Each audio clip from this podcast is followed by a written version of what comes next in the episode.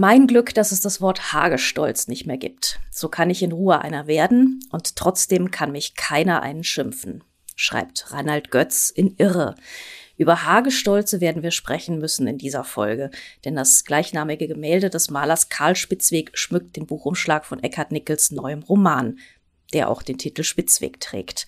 Und das sind nur zwei Verweise von sehr vielen in diesem Buch, ein literarischer und ein künstlerischer. Und alle werden wir heute wahrscheinlich nicht finden, aber ein paar Fragen wollen wir Eckhard Nickel trotzdem stellen, der heute bei uns im Podcast zu Gast ist. Wir, das sind Andrea Diener und Friedhof Küchemann und danach gibt es selbstverständlich wieder ein neues Literaturrätsel bei uns, die Lösung des Rätsels aus dem März und wir verraten, wer diesmal das Buch gewonnen hat, das wir unter den richtigen Einsendungen verlost haben. Jetzt aber zu unserem Gespräch mit Eckhard Nickel. Sein letzter Roman Hysteria war 2018 für den Deutschen Buchpreis nominiert und für einen Auszug daraus gab es in Klagenfurt beim Bachmann Wettlesen den Kelag-Preis. Jetzt erscheint am 28. April Spitzweg. Vielen Dank, Herr Nickel, dass Sie Zeit für uns haben. Hallo. Ja, selbstverständlich. Hallo, schönen guten Tag und vielen Dank für die Einladung. Ja, gerne. Ähm, kommen wir doch gleich zum erwähnten Hagestolz. Das hat, ist ja ein etwas geheimnisvolles, halb vergessenes Wort. Was hat es damit auf sich mit dem Begriff und auch mit dem Gemälde und wie, wie kam der Hagestolz in diesen Roman? Also ganz äh, sachlich kam der Hagestolz in den Roman natürlich durch meine eigene äh, Spitzweg-Begeisterung und natürlich durch die Spitzweg-Begeisterung äh, oder die Wortbegeisterung des Wortes Hagestolz durch Reinhard Götz.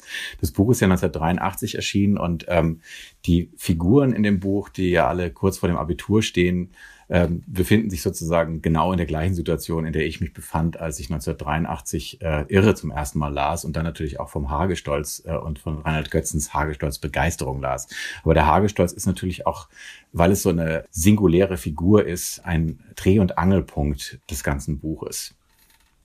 Vielleicht müssen wir ihn doch noch mal definieren, den Hagestolz. Er ist ja doch ein bisschen vergessen im Buch passiert das, aber wer es nicht liest, was ist ein Hagestolz? Ja, der Hagestolz ist eigentlich so der, der, der ewige Junggeselle. Also eigentlich äh, kommt der Begriff ja aus, aus, aus einer Zeit, in der es sozusagen um das Erbe äh, von Familien und von Gütern ging. Und da war der Hagestolz derjenige aus der Familie, der das kleinste Stück Land geerbt hat, der, das sozusagen nicht ausreicht, um wirklich eine eigene Familie gründen zu können. Deswegen ist der Hagestolz, der Hage ist sozusagen der Bezirk, den er verwalten darf oder der ihm zugelost wurde durch das Erbe. Und das Stolz kommt auch nicht von dem, äh, von dem, wie man normalerweise annehmen würde, Wort Stolz, sondern es kommt von dem mittelalterlichen Wort Stahl, also von Stehen. Also er steht sozusagen in diesem Gehege und ist äh, eigentlich ja ein bisschen aus dem ewigen Kreislauf des Lebens gefallen, weil er halt eben nicht der erste, der erstgeborene Sohn ist, der den Hof erbt, sondern jemand, der zwar genügend äh, Platz und Gut hat, um sich selbst zu versorgen, aber nicht dazu in der Lage ist, eine wirklich neue Familie zu gründen. Und da ist im Buch, wo das natürlich äh, jüngere Menschen sind, die, die in dem Buch die, die Hauptrolle spielen, auch um das Thema Familie geht ist es natürlich eine ganz zentrale Figur. Das ist nämlich eigentlich so die, die Figur, die nicht dazu in der Lage ist, eine eigene Familie zu gründen. Es geht in Spitzweg um drei Jugendliche, drei Schüler kurz vor dem Abitur, der Erzähler, die künstlerisch begabte Kirsten und vor allem Karl, jemand, der, wie es im Buch heißt, im vorteilhaftesten Sinn aus der Zeit gefallen war. Das heißt, sowas wie ein Ästhet, vielleicht im Oscar Wilde'schen Sinne, ähm, das ist eine in der Gegenwartsliteratur ja nahezu ausgestorbene Gestalt. Was hat Sie an einer solchen Figur gereizt? Äh, ja vielleicht gerade das Ausgestorbensein, äh, aber, aber natürlich auch all das wunderbare äh, ästhetische Handgepäck, mit dem solche Figuren kommen, nämlich eben mit ihrer äh, Beschäftigung oder mit ihrer Konzentration auf das Wesentliche im ästhetischen Dasein, also die Begeisterung an der Kunst, an der Musik und der Literatur. Und weil diese ästhetische Welt halt auch so eine so eine verheißungsvolle andere andere Zeit in sich verschlossen trägt, die man natürlich durch sie äh, erfahren kann, ist es natürlich eine sehr sehr begrüßenswerte Figur. Es geht jetzt ziemlich viel darum, dass die richtige Schokolade gegessen wird, der richtige Tee getrunken wird, äh, bestimmter Kaffee, auch das richtige Teegeschirr dazu verwendet wird und so, also sehr verfeinerte ästhetische Dinge. Ist dieser Karl eine Figur, die Sie vor allem positiv sehen oder kann der einem auch mal fürchterlich auf die Nerven gehen? Ja, also er ist ja eine sehr, sehr zwiespältig betrachtete Figur, gerade durch den Erzähler, weil es ist, es schwingt natürlich in der Schilderung dessen, was Karl ausmacht, natürlich eine große Bewunderung mit. Aber es ist natürlich auch, äh, obwohl es, es Karl ja immer schafft, das alles so beiläufig, wie Sie ja richtig gesagt haben, ins Spiel zu bringen, sein Wissen, sein unfassbar tiefes Wissen, was er hier und da an den, an den Mann und an die Frau bringt. Aber es ist natürlich auch so dieses, dieses Bewusstsein, dass, dass der, der, dass jemand einem überlegen ist. Und das schafft natürlich automatisch auch einen Abgrund zwischen den beiden und den natürlich der Erzähler äh, versucht zu überspielen, aber der natürlich an bestimmten Stellen auch immer wieder auftaucht. Und ich glaube, das zeichnet vor allen Dingen Karl halt auch aus, dass er das mit einem bestimmten Wesensmerkmal auch erkauft ist, dass er halt so exklusiv und so allwissend ist, nämlich dass er sich halt um alles andere relativ äh, wenig kümmert. Und auch nicht kümmern muss. Also das sind ja. jetzt alles keine Figuren, die ums Überleben kämpfen, sondern die Eltern haben eigene Häuser und äh, pflegen ihr Dasein und so. Ja, es sind privilegierte Kinder insofern, als dass ja Kinder, so, solange sie noch zur Schule gehen, generell privilegiert sind, indem sie mhm. sich mit solchen Dingen auseinandersetzen können. Aber es ist natürlich sozusagen auch diese Situation, in der man sich noch nicht darum kümmern muss, äh, wie das, wie das Frühstück auf den Tisch kommt und wie man sich sein Leben gestalten muss, sondern es ist halt diese, wie ich finde, halt auch äh, in meinem, in meinem eigenen, in meiner eigenen Erinnerung eigentlich die schönste Zeit, wenn man äh, schon ein bestimmtes Bewusstsein für, für, für Dinge entwickelt hat, aber noch nicht äh, dazu in, verpflichtet wird, sich tatsächlich seinen Unterhalt zu verdienen zu müssen. Und das ist natürlich an sich ein Privileg, aber es ist natürlich auch eine, eine, eine privilegierte Situation, sich äh, mit, mit diesen Dingen auseinandersetzen zu dürfen. Jetzt ist nicht nur dieser Karl aus der Zeit gefallen. Ähm, ich habe mich schon gefragt und wir haben es im Vorgespräch ganz kurz angesprochen.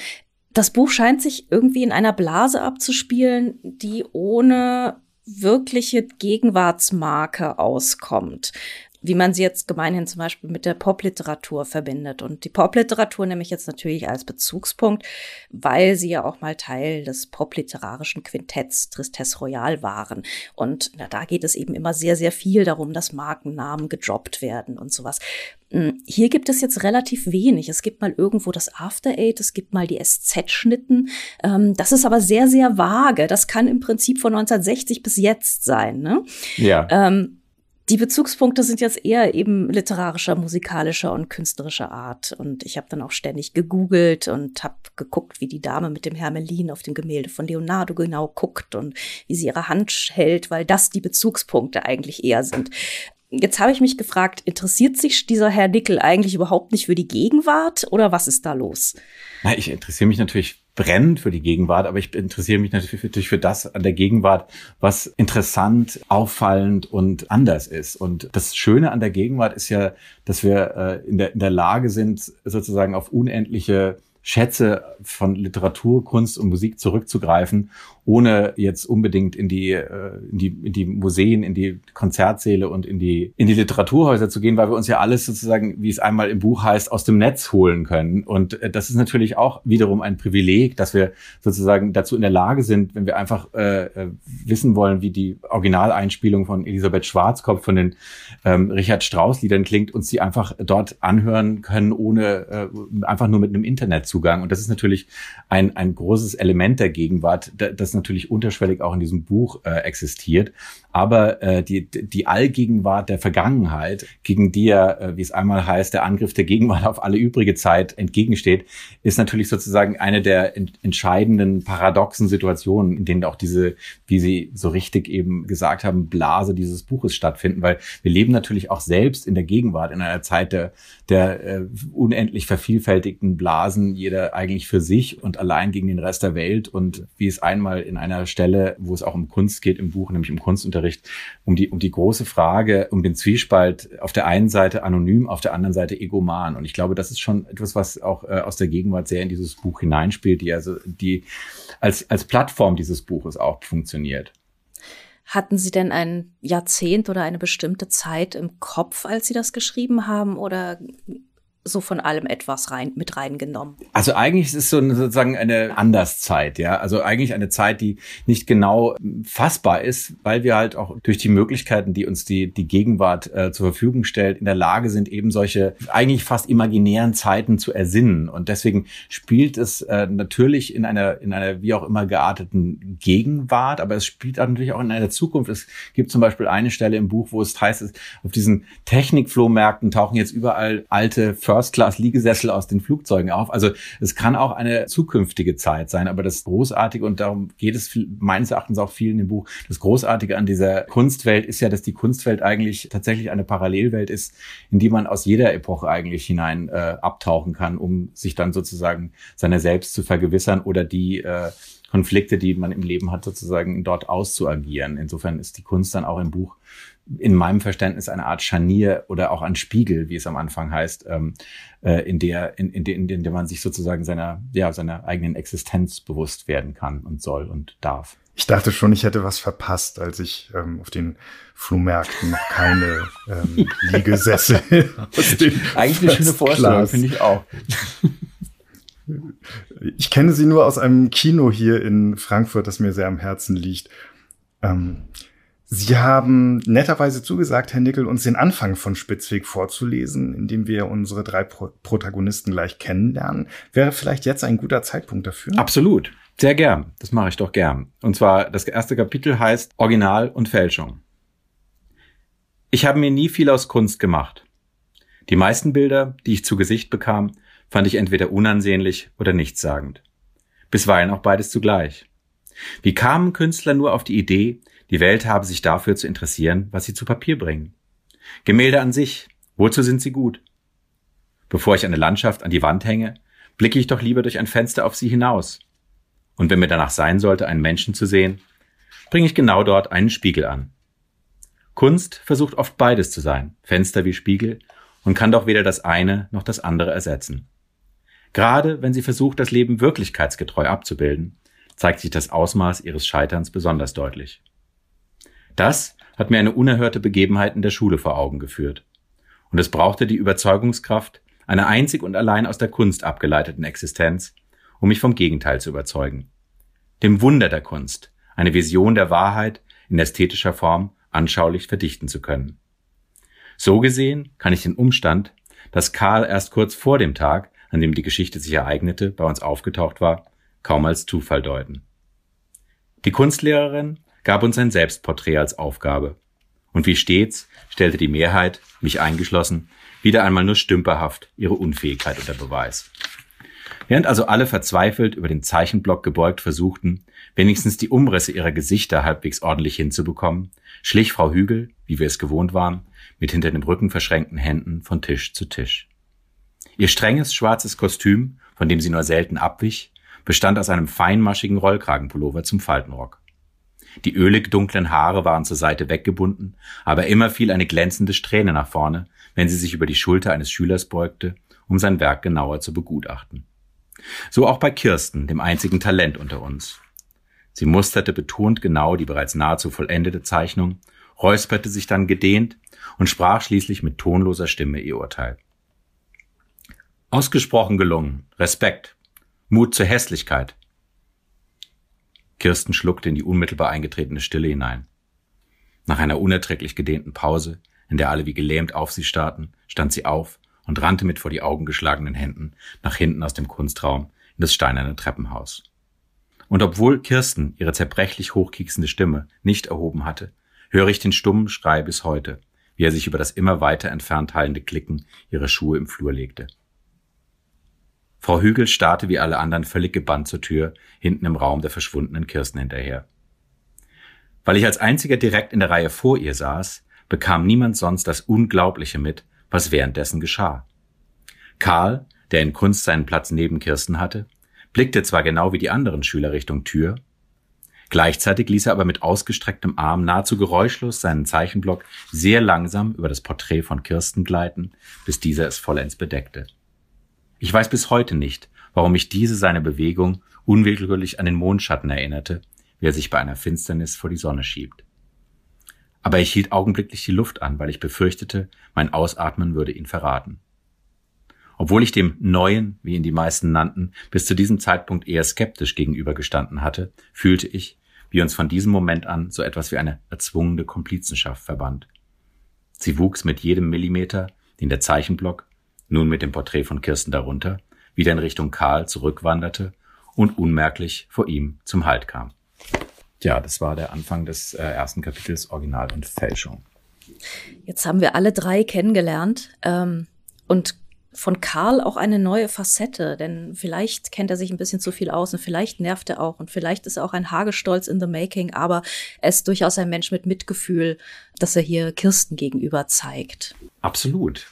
Also vielleicht doch eher sympathisch als. Äh ja, total, weil also er ist eigentlich der Einzige, der, äh, während die anderen halt einfach nur stumm äh, diesem, diesem Grauen sozusagen hinterhersehen, ist er eigentlich der Einzige, der dafür sorgt, dass der, der Ursprung dieser Unverschämtheit sozusagen erstmal von der Bildfläche verschwindet. Also er hat natürlich irgendwie, äh, da spielt natürlich auch etwas von seiner Verschlagenheit in diesem Moment rein, aber auch seine, seine, seine, seine sehr geistesgegenwärtige Fürsorge Kirsten gegenüber. Wobei das ja noch überhaupt nicht klar ist. Also macht er das für sie, macht er das, um ähm, den Mitschülerinnen und Mitschülern was vorauszuhaben, nämlich den Blick auf das Bild, das natürlich sofort alle sehen wollen, sobald sie ähm, in Geistesgegenwart dann nachgeholt haben. Ähm, macht er das, um sozusagen später mal ein Druckmittel gegen die Lehrerin haben zu können? Das ist ja so vielfältig, also so zwiespältig, diese Geste. Ja, also ich glaube, es ist halt alles drin. Also ich glaube, im ersten Moment ist es natürlich einfach nur eine Möglichkeit wahrzunehmen und sie und und, und die Gelegenheit, äh, sich etwas anzueignen. Es ist ja im Prinzip der erste der erste tatsächliche Kunstraub, der in dem Buch geschieht. Das stimmt. Das stimmt. Er ist natürlich auch ein äh, wirklich ein, er hat natürlich irgendwie auch ein ganz ganz äh, großes kriminalistisches Potenzial sozusagen. Ich finde ja bemerkenswert neben Karl, dem Ästheten, auch Kirsten, die wir jetzt nur ganz kurz und sozusagen von hinten kennengelernt haben.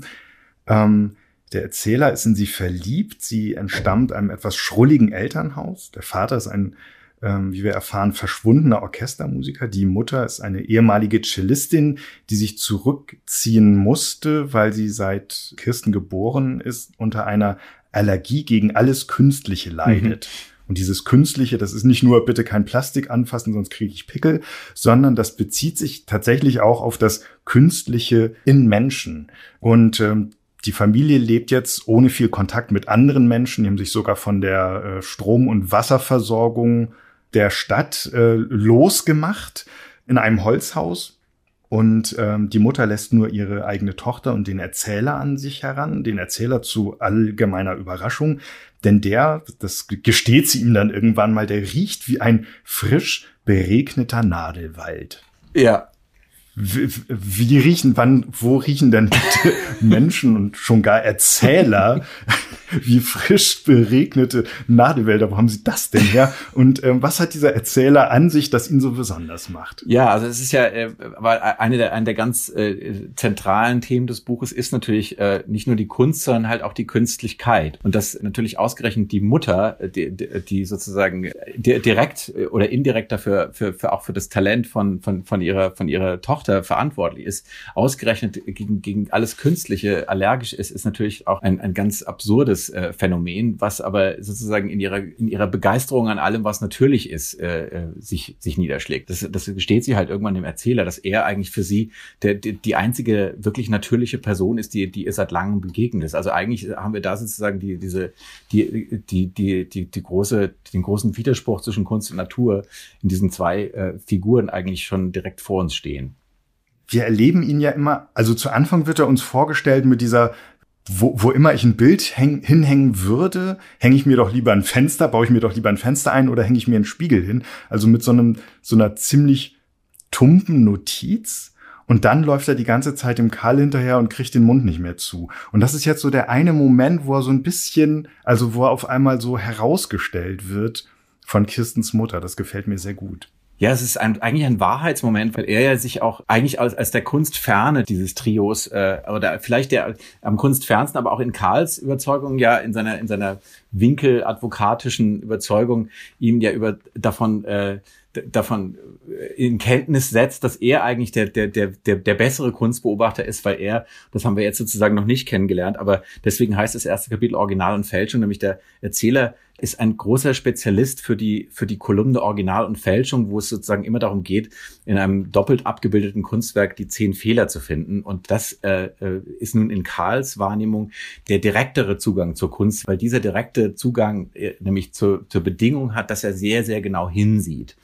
Und was in diesem Moment eigentlich mit Kirstens Mutter geschieht, ist äh, eigentlich, dass wir, dass, dass es uns vielleicht klar wird, dass dieser Erzähler vielleicht das letzte natürliche Moment in diesem doch von sehr viel Kunst und, und auch äh, Künstlichkeit äh, äh, durchsetzten Geschehens ist. Also deswegen, das, das qualifiziert ihn natürlich auch zum Erzähler. Das war mir natürlich sofort sympathisch, weil ähm, ich nehme an, das bezieht sich auf diese Original- und Fälschung, äh, die mal hinten in der Hör zu war.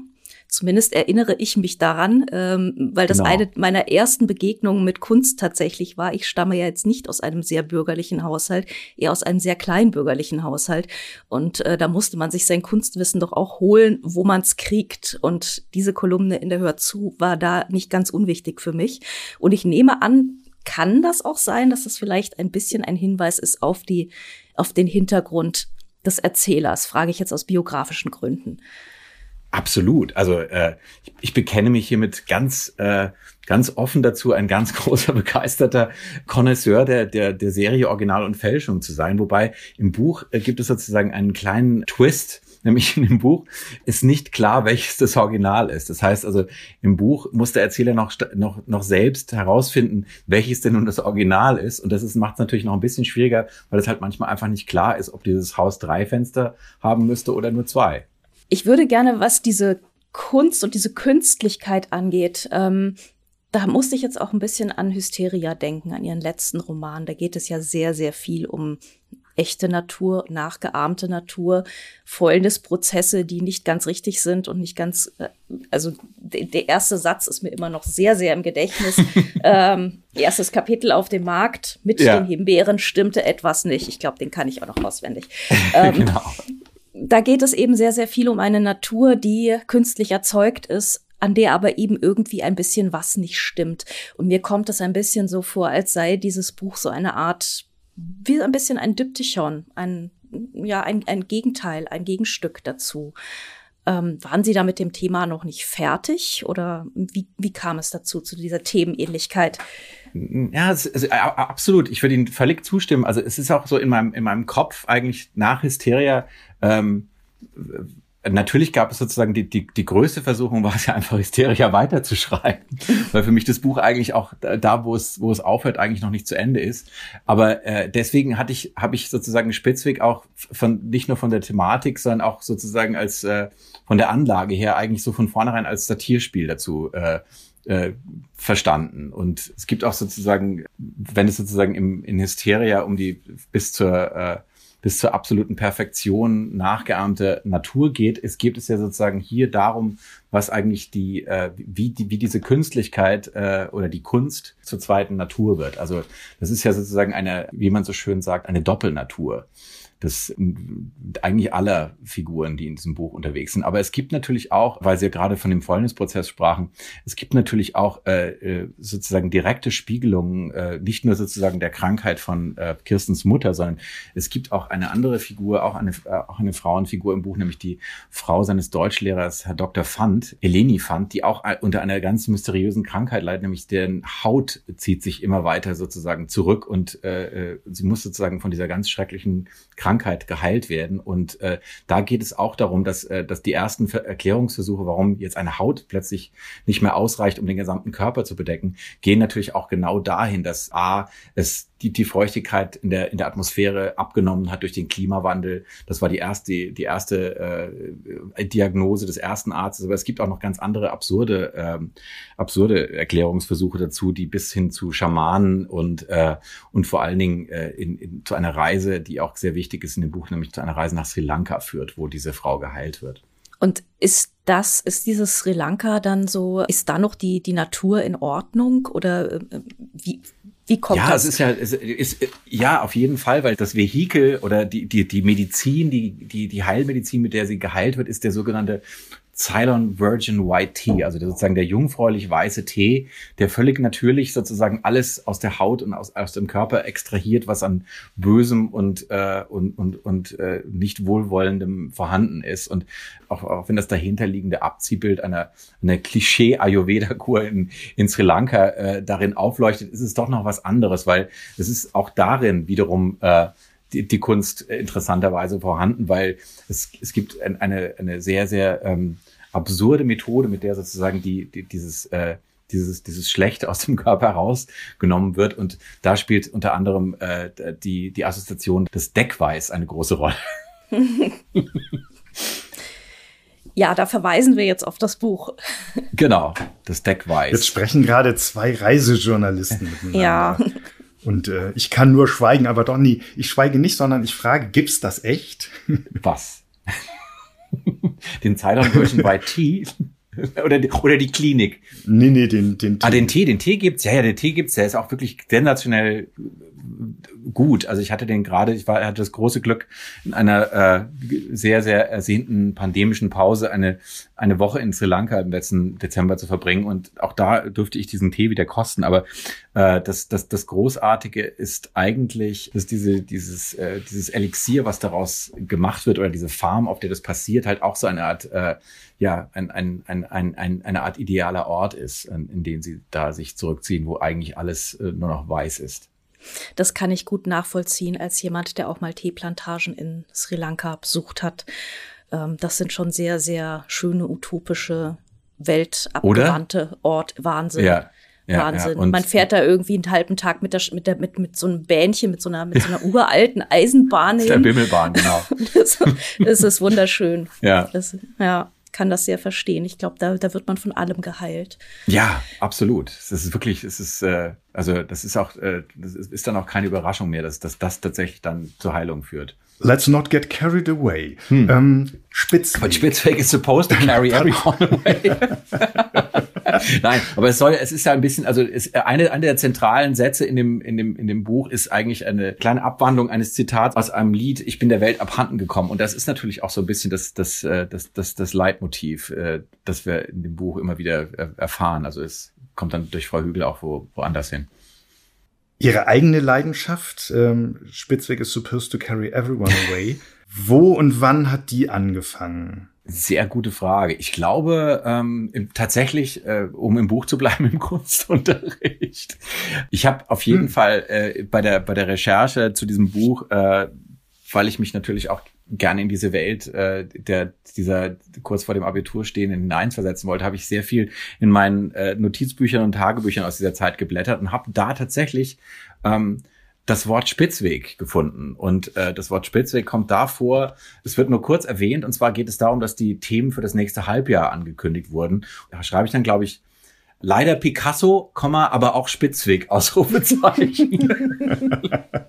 und ich glaube, das ist ein, ein, ein wesentlicher, äh, ein wesentlicher Punkt, ähm, der, der, der, äh, der bei mir sozusagen ein Schlüsselmoment war in meiner, in meiner Kunstbegeisterung. Also auf jeden Fall auch ein, eine Kunstlehrerin, die mich dahin geführt hat. Kunstlehrer können wirklich Leben verändern. Das, Oder? Äh, ja, absolut. Total. Lehrer Absolut. überhaupt. Also ich finde überhaupt, das Lob des Lehrers oder der Lehrerin, das kann gar nicht laut genug und hoch genug gesungen werden. Weil ich finde wirklich Lehrer, äh, äh, auch, auch wenn sie sich dann selbst manchmal, weil es so viele Schüler sind, die durch ihre Klassen gehen, manchmal tatsächlich nicht mehr an einen erinnern, so erinnert man sich doch selbst immer an den Lehrer. Und äh, und ich habe also wirklich die, die schönsten äh, literarischen, ästhetischen, musikalischen Erweckungserlebnisse eigentlich immer Lehrern verdanken, zu verdanken gehabt. Und davon handelt dieses Buch, glaube ich, auch zu großen Teilen, weil die Lehrer sind ja auch eine ganz, äh, eine ganz wichtige Portion. Aber Frau Hügel ist ja jetzt nicht die allerdankbarste Person, oder? Nein, nein äh, obwohl auch sie hat ihre äh, Abgründe und eigentlich ist sie ja, also vielleicht ist sie auch einfach nur äh, missverstanden. Vielleicht äh, ist es ja wirklich so, dass, dass, dass, es, dass, sie, dass sie so in einem Moment der Selbstvergessenheit dieses, dieses entscheidende Urteil von sich gibt und dann aber doch, sie versucht es ja dann auch gleich, äh, das kann man dann lesen, wenn man direkt in diesem Kapitel weiterliest, das irgendwie zu korrigieren und dass sie das gar nicht so gemeint hat und, und dass es eigentlich darum geht, äh, um diese, um diese große moderne Idee, dass eigentlich das, das, das, das, das Schöne heutzutage nur noch bizarr ist und dann eigentlich das Hässliche ist das eigentlich Schöne und aber, ähm, aber natürlich auf den ersten Blick wirkt sie natürlich als die, äh, sie ist natürlich auch die große Auslöserin der Geschichte im Prinzip. Insofern hat sie natürlich eine sehr, sehr, ähm, sehr, sehr wichtige Rolle in dem Buch. Auch als potenzielles Liebesobjekt. Ich wollte gerade sagen, der Erzähler, das darf man nicht verheimlichen, äh, der sich im Lauf dieses Buchs von dieser oder jener Figur angezogen fühlt. Ähm, heißt es schreckverliebt, schockverliebt, ja. sich auch mal genau. in oder stellt es im Nachhinein fest, da ist sie ja gar nicht dabei, ja. die Frau Hügel äh, verliebt sich auch mal kurzfristig in sie. Ja, absolut. Und zwar interessanterweise in, in dem Moment, in dem man sie, in dem er sie in einem Kunstwerk eigentlich äh, porträtiert findet, in der vorhin schon erwähnten Dame mit dem Hermelin von Leonardo. Das heißt, er verliebt sich in ein Bild. Eigentlich ja.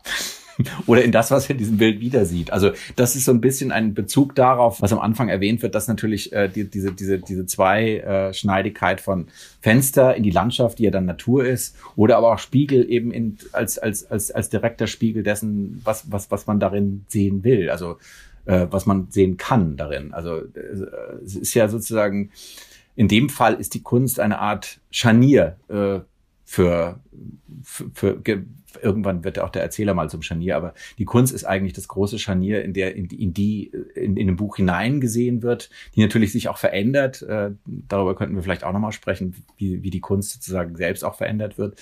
Aber insofern ein ganz wichtiger Moment, dass der Erzähler tatsächlich sich in Frau Hügel in dem Bild von Leonardo verliebt. Vielleicht sprechen wir jetzt auch einfach darüber, wie die Kunst sich selbst verändert. Das können wir ja zum Beispiel sehen an dem Ophelia-Bild, was Kirsten zeichnet. Kirsten zeichnet ähm, eine eigene Version dieser dieses sehr berühmten Bildes von Millet, ähm, diese tote Ophelia mit Blumen bedeckt in ihrem wunderschönen Abendkleid im See, Bach, Bach ist es, glaube ich. Ja. Fügt aber ein paar Dinge hinzu. Genau. Und es wird, es wird immer mal wieder was dazugefügt oder mal was weggenommen. Was, was passiert da mit der Kunst? Ja, eigentlich wird die Kunst als großes, äh, als großer Setzkasten, als, als als ein Repertoire, aus dem man sich bedienen kann, dass man sich aber auch selbst auch wieder so zusammensetzen kann, wie man es eigentlich gerne hätte. Also es wird, es wird in, unter anderem in dem Buch natürlich auch an, in Bildern herumgeschnitten und äh, es werden Dinge ausgelassen und es werden Dinge hinzugefügt und das ist halt auch sowas. Äh, es geht halt auch sehr viel darum, äh, weil das ja, weil das auch in, dieser, in diesem Moment von Original und Fälschung schon besteht, dass es halt darum geht, Fehler zu finden. Aber vielleicht sind manchmal die Fehler ja auch die, die, die, die, die viel fulminanteren äh, äh, Ideen im Bild. Also äh, Millet hat dieses äh, Ophelia-Bild, was Kirsten da nachmalt, um, um sich sozusagen äh, selbst äh, als gefährdet, als dem Suizid gefährdete darzustellen, ein Plan des großen Kunstdrahtziehers Karl. Ähm, hat Millet hat mal äh, in eine, eine der Versionen von der Ophelia eine Wasserratte reingemalt, hat aber gleich ein anderer Maler gesagt, nee, nee, nee, das muss da raus, das stört. Und so, äh, so, so fügt sie äh, möglicherweise sogar genau an der Stelle, man, man weiß es nicht genau, wo die Wasserratte mal irgendwann in dem Bild war. Und das ist ja das Schöne. Das Schönste sind ja eigentlich Bilder in, ähm, in, in Bewegung, also Bilder, die noch nicht fertig sind. Äh, äh, fügt sie da zwei äh, kleine Symbole zu, die auch wiederum äh, sehr, sehr sprechend sind für das, was, was sie eigentlich ähm, in diesem Bild aussagen will, nämlich das, äh, das Schöne und das, und das, und das Eitle.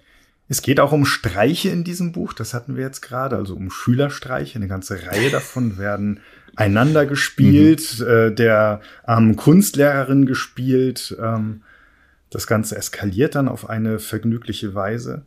Ähm, Sie haben gerade den Setzkasten der Kunst benannt. Ich habe, als ich das Buch gelesen habe, an den Plattenschrank denken müssen, nämlich an den Plattenschrank von Quentin Tarantino oder an dieses berühmte Zitat, also als er gesagt hat, gefragt worden ist damals, wie er Pulp Fiction entwickelt hat, hat er ja erzählt, dass er eigentlich das, den ganzen Film von seinem Plattenschrank aus konzipiert hat. Also er hat sich als erstes angeschaut, entzückend. Er hat als erstes angeschaut, äh, sich, äh, sich ausgesucht, welche Songs und Stücke hätte er gern in der Super. Filmmusik. Und dann, dann von da aus ähm, den Film gemacht, sagt er. Und ich habe mich beim Lesen von Spitzweg gefragt, ob Eckhard Nickel nicht vielleicht ganz ähnlich vorgegangen ist und als erstes die Bilder standen, die im Roman vorkommen sollten und von da aus ging es dann los. Ja, Bilder, vielleicht aber auch Musik. Also äh, obwohl es ein Kunstroman ist, ist es natürlich auch ein großer Musikroman. Aber ich glaube schon, dass, äh, dass man sagen kann, äh, auch wenn es jetzt hier kein Plattenschrank steht, es gibt halt äh, zumindest einen Bücherschrank und da waren natürlich mit, an einigen Bildbänden die passenden Gemälde zum Glück vorhanden. Also es war schon für mich so sehr, sehr wichtig, bestimmte Bilder in diesem Buch äh, zertreten zu sehen und vor allen Dingen an zentraler Stelle äh, äh, einzufügen. Gab es auch ein Bild, das es dann nicht mehr ins Buch geschafft hat? Jein. Ähm, muss ich mal ganz kurz umschauen. Also die wichtigsten Dinge haben es, glaube ich, geschafft. Äh, ein, eine, eine Zeichnung von Max Beckmann hat es nicht mehr geschafft, obwohl die so schön ist, nämlich das ist die äh, das ist die, die schöne Helena aus, aus der Faust-Serie. Die sollte eigentlich unbedingt in dieses Buch kommen. Ich weiß aber nicht, wie ich es geschafft habe, sie nicht in das Buch einzufinden. Aber ich glaube, sie ist einfach nur sozusagen als Muse und Inspiration wird sie dann einfach äh, im Hintergrund leuchten. Immerhin noch in, in der, im Abitursthema des Erzählers, dass er mit seinem äh, äh, großartigen Deutschlehrer Herr Dr. Fand äh, durchsprechen will, als er ihn zu Hause besucht, was auch eine der zentralen Szenen in diesem Buch ist der Besuch beim Lehrer. Es gibt auch äh, am Ende so eine wunderschöne Museumsszene, ähm, die sich sehr lange dauert und ähm, ziemlich viele Seiten einnimmt. Was mir besonders gut gefallen hat, war, ähm, dass es so Gänge gibt, äh, abgeschlossene Gänge mit Türen, da hängen dann auch Bilder und so. Aber man kommt dann irgendwie direkt in der Gegenwart raus. Man kommt aus, von den alten Meistern kommt man durch diesen dunklen Gang und kommt in der Gegenwart raus. Und ähm, das ist natürlich, denke ich mir, nicht nur museumsräumlich zu lesen, sondern auch äh, im übertragenen Sinne. Absolut. Völlig richtig. Also es ist, die, das ist ja das Schöne, ist sozusagen, dass die, dass die äh, Kunst uns erlaubt, äh, diese Jahrhunderte zu, zu überspringen. Und ich glaube wirklich, äh, genau der wichtige Satz ist halt genau direkt von den alten Meistern fast äh, katapultiert zu werden in diese in diese Gegenwart, in der es natürlich auch ganz interessante Kunstphänomene gibt, die äh, die dann sozusagen am Schluss eine ganz entscheidende Rolle spielen. Und mehr wollen wir da gar nicht verraten. Auf keinen Fall, auf keinen Fall. auch vielleicht nur den Satz, äh, vielleicht, vielleicht kann man diesen einen Satz sagen, äh, weil es ist auch einer meiner Lieblingssätze. Es gibt diesen Notausgang gleich zu Beginn des 20. Jahrhunderts. Ich glaube, das ist einer der ganz zentralen Sätze in diesem Buch. Es gibt diesen Notausgang gleich zu Beginn des 20. Jahrhunderts. Äh, das, diesen Satz muss man sich wirklich äh, immer wieder während des Lesens im Hinterkopf aufsagen. Ja, den hätten wir besser mal genommen. Ja. Ne? ja. Unbedingt. Bloß in dieser Gegenwart wollen wir jetzt auch nicht nee, rauskommen. Nee, nee.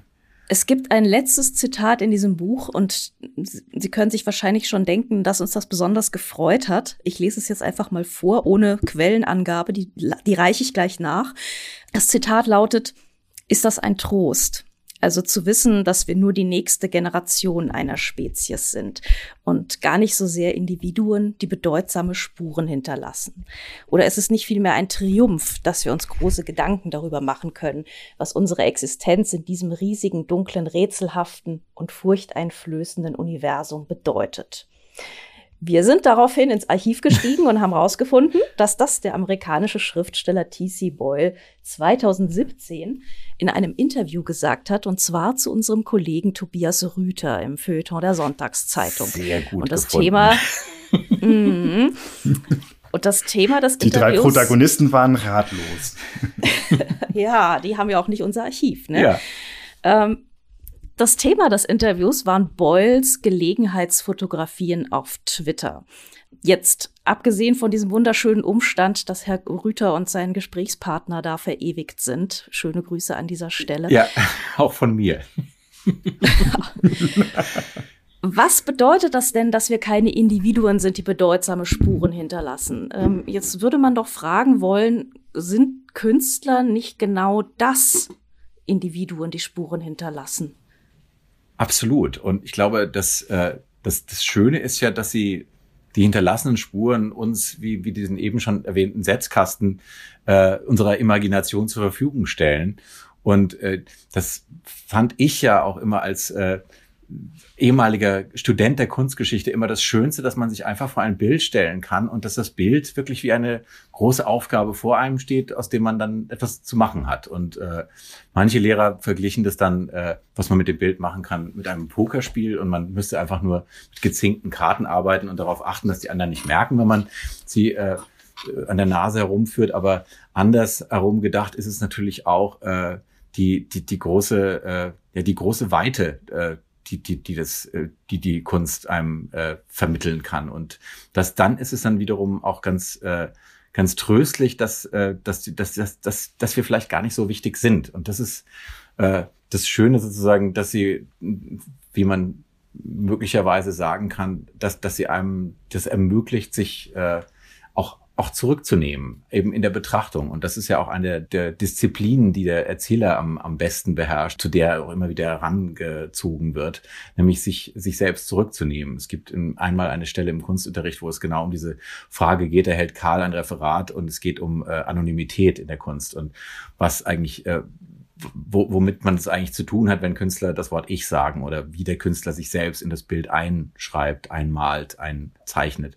Und ich glaube, das ist schon eine ganz zentrale These dieses Buches, dass es eben genau um darum geht, so um auch aus der Zeit, in der die, äh, der die Hauptfiguren gerade existieren, dass sie halt wirklich als Heranwachsende genau vor dieser großartigen Frage stehen, sich ihrer selbst zu vergewissern und die Existenz auszuloten. Und dazu ist dann die Kunst der, der Spiegel, der, der, der es ihnen erlaubt, sich, sich selbst zu sehen oder auch darin zu verschwinden, wie so eine Art Zaubertrick, aber auch äh, eben Dinge auszuhandeln und auszuagieren, die, zu denen sie sonst nicht in der Lage wären, wenn es eben die Kunst nicht als Vehikel gäbe.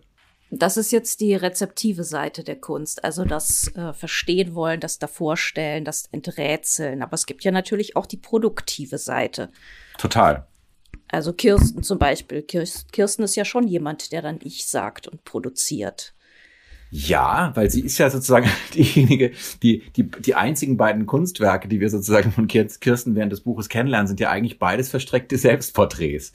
Aber mhm. äh, es ist ja, äh, sie, sie, sie gibt den, diesen Selbstporträts ja immer so eine Art, äh, ja, eine Art andere Richtung. Also die, äh, das fängt schon damit an, dass alle, dass alle Selbstporträts, die die ihre Klassenkameraden alle malen oder die Kameradinnen oder alle anderen, die die mit ihrem Kurs sitzen, dass die alle äh, sich sozusagen einfach nur vor den Spiegel setzen und sich von Angesicht zu Angesicht äh, zeichnen. Aber sie malt sich, wie sie aus dem Bild hinaussieht. Also eigentlich verabschiedet sie sich auf diesem Bild schon. Äh, mit dem Blick aus dem Bild und mit dem anderen Bild, nämlich mit der Ophelia von Millet, äh, ist sie ja äh, sozusagen dabei, sich gerade selbst äh, fast auszulöschen, weil es ist ja sozusagen das, äh, das, das, das, der traurige Flusstod der, der Ophelia, der darin dargestellt wird. Und insofern ähm, sagt sie zwar ich, aber sie, äh, sie, sie, sie, sie macht auch äh, etwas mit diesem Ich, was dann fast schon äh, in die Richtung bei, bei der Ophelia fast zu, zur, zur Selbstauslöschung wird. Jetzt müsste man ja eigentlich eine Frage anschließen nach dem Künstler, der dieses Buch geschrieben hat, der ja eben auch ein Künstler ist. Ist das jetzt auch ein sozusagen ein Selbstporträt, Selbdritt? Wie es die Kunsthistoriker immer so schön nennen, wenn da drei Personen auf dem Bild sind. Selbsttritt, ja, das ist toll, oder? Ja, ja, sehr, sehr schön. Ja, also ist natürlich, äh, ist, ist, ist natürlich immer ähm, in, in jedem Buch, äh, das man schreibt, ist natürlich sehr, sehr viel von einem selbst enthalten. Aber ich würde sagen, äh, was das, was das Buch selbst äh, mit mir als Künstler macht, ist äh, ist fast äh, fast noch, noch wichtiger als was ich mit dem Buch mache. Also das Buch ist ist ja sozusagen dann äh, im, im, im einem Schritt weiter gesehen das Vehikel auch äh, der Darstellung der Welt, die mir vorschwebt und äh, wie, wie ich sie mir vielleicht auch selbst einfach wünsche und erträume und, äh, und ersehne. Also insofern handeln Bücher, die man schreibt, äh, manchmal davon, äh, Dinge zu sehen, die, die vielleicht vorher noch nicht zu sehen gewesen waren, aber es, sie handeln natürlich auch immer davon, von, ähm, ja, von Wunschvorstellungen und Fantasien. Und deswegen spielt ja äh, eingeleitet durch ein Zitat am Anfang auch die Fantasie so eine wesentliche Rolle. Also ähm, der Erzähler äh, wird irgendwann mal äh, äh, beim ersten Besuch bei Kirsten bemerkt er etwas in diesem Haus, von dem er sich sicher ist, dass andere es noch nicht bemerkt haben. Insofern ist er dann zwar nicht direkt, aber auch äh, natürlich eine, eine, eine äh, Art Wesensverwandter von Bergheim in Hysteria, der ja als äh, absoluter hypersensibler äh, Wahrnehmungsphobiker äh, zu beschreiben wäre. Also er ist natürlich jemand, der durch seine Fantasie, und das sagte sich auch irgendwann mal selbst, das ist eigentlich das Einzige, was er über sich selbst zu sagen wagt, ist, dass, dass er mit einer Fantasie begabt ist, die ihn Dinge sehen lässt, die andere Leute nicht sehen. Und das ist natürlich schon für mich das eigentlich das Credo auch der Kunst, dass die Kunst in der Lage ist, Dinge zu sehen, die, die man ohne sie nicht sehen dürfte oder könnte. Und das ist, finde ich, immer wieder das große Versprechen der Kunst, dass sie einem das erlaubt. Ich finde das ein wahnsinnig gutes Schlusswort, es sei denn, Friedhoff hat noch brennende Fragen auf dem Herzen. Auch ich finde das ein wahnsinnig gutes Schlusswort. Spitzweg von Eckhard Nickel erscheint am 28. April im Pieper Verlag, hat 256 Seiten und kostet 22 Euro. Und wir danken sehr herzlich für dieses wunderbare Gespräch. Ich bedanke mich gleichfalls. Vielen lieben Dank. Jetzt haben wir noch ein neues Literaturrätsel für Sie, liebe Hörerinnen und liebe Hörer. Wie jedes Mal erzählt Tillmann Spreckelsen die Handlung eines bekannten Werks, genauer gesagt ein Ausschnitt aus dieser Handlung, und zwar so, wie eine Nebenfigur sie sieht. Andrea wird Ihnen das gleich vorlesen, und wenn Sie dann darauf kommen, wie Figur und Werk heißen, können Sie einfach mitmachen und mit etwas Glück ein Buch gewinnen. In der Märzfolge war es äh, Marvin Macy aus Die Ballade vom traurigen Café von Carson McCullers. Unter den richtigen Einsendungen haben wir ein Exemplar verlost von Michael Thumanns Buch Der neue Nationalismus, die Wiederkehr einer totgeglaubten Ideologie. Wie immer aus der anderen Bibliothek und auch wie immer vielen herzlichen Dank an den Verlag. Wir danken auch allen Teilnehmerinnen und Teilnehmern. Gewonnen hat Eleonora Bayerle aus Karlsruhe. Wir gratulieren. Machen Sie diesmal mit? Um welches Werk und welche Figur soll es in unserem Literaturrätsel vom April 2022 gehen? Jetzt, wo diese blöde Geschichte der ganzen Welt bekannt ist, kriegen alle, die sie hören, feuchte Augen vor Rührung. Ach, die Steppe, der Sommer, die Liebe, den schwarzen Peter habe ich dabei, falls das überhaupt auch irgendjemanden interessiert. Mein Bruder hat das Ganze auch noch kommen sehen. Er hat sich Abend für Abend das Gesinge von diesem Kerl angehört und war selber ganz verhext davon. Meine Frau leider auch. Und während ich, der ich meine Knochen hingehalten habe, im Krieg monatelang im Lazarett lag, fuhren sie jeden Tag das Korn zum Bahnhof und hatten auf dem Rückweg ihre kleine Romanze. Jetzt ist das saubere Paar jedenfalls weg, irgendwohin verschwunden. Und mein Bruder, der seufzt ihnen hinterher und malt seine kitschigen Bilder. Na, wissen Sie, wer da spricht und aus welchem Buch er oder sie erzählt? Dann gehen Sie bitte auf die Seite www.faz.net slash Literaturrätsel, Rätsel mit AE und tragen Sie dort bis zum 6. Mai 2022 Ihre Lösung ein. Dort finden Sie auch die Teilnahmebedingungen. Der Rechtsweg, so viel vorab, ist ausgeschlossen. Was gibt's diesmal zu gewinnen? Wir verlosen unter den richtigen Einsendungen ein Exemplar des Buchs Dissidentisches Denken, Reisen zu den Zeugen eines Zeitalters von Marco Martin, in dem es um die geistigen Vorarbeiter, die dissidentischen Denker und die Wortführer der Kritik an den Regimen und Ideologien der Wende oder der Wenden des Jahres 1989 geht. Auch dieses Buch kommt aus der anderen Bibliothek. Die Auflösung, die Bekanntgabe der Preisträgerin oder des Preisträgers und ein neues Rätsel werden Sie, wenn alles klappt, in der Folge vom 22. Mai hören. Natürlich können Sie uns und die Kollegen Kai Spanke und Paul Ingendey weiterhin per Mail erreichen unter der Adresse bücher-podcast.faz.de. Bücher mit UE. Sie können uns überall, wo es gute Podcasts gibt, abonnieren und liken und bewerten. Sie können uns bei Instagram folgen, wo wir als @fazbücher mit UE zu finden sind. In der kommenden Folge begrüßt Paul Ingendey Sie wieder hier im Bücherpodcast. Uns beide, Andrea Diener und Friedhof Küchemann, gibt es ein nächstes Mal in der Folge vom 22. Mai zu hören. Für heute sagen wir vielen Dank, dass Sie dabei waren und bis dann. Bis dann.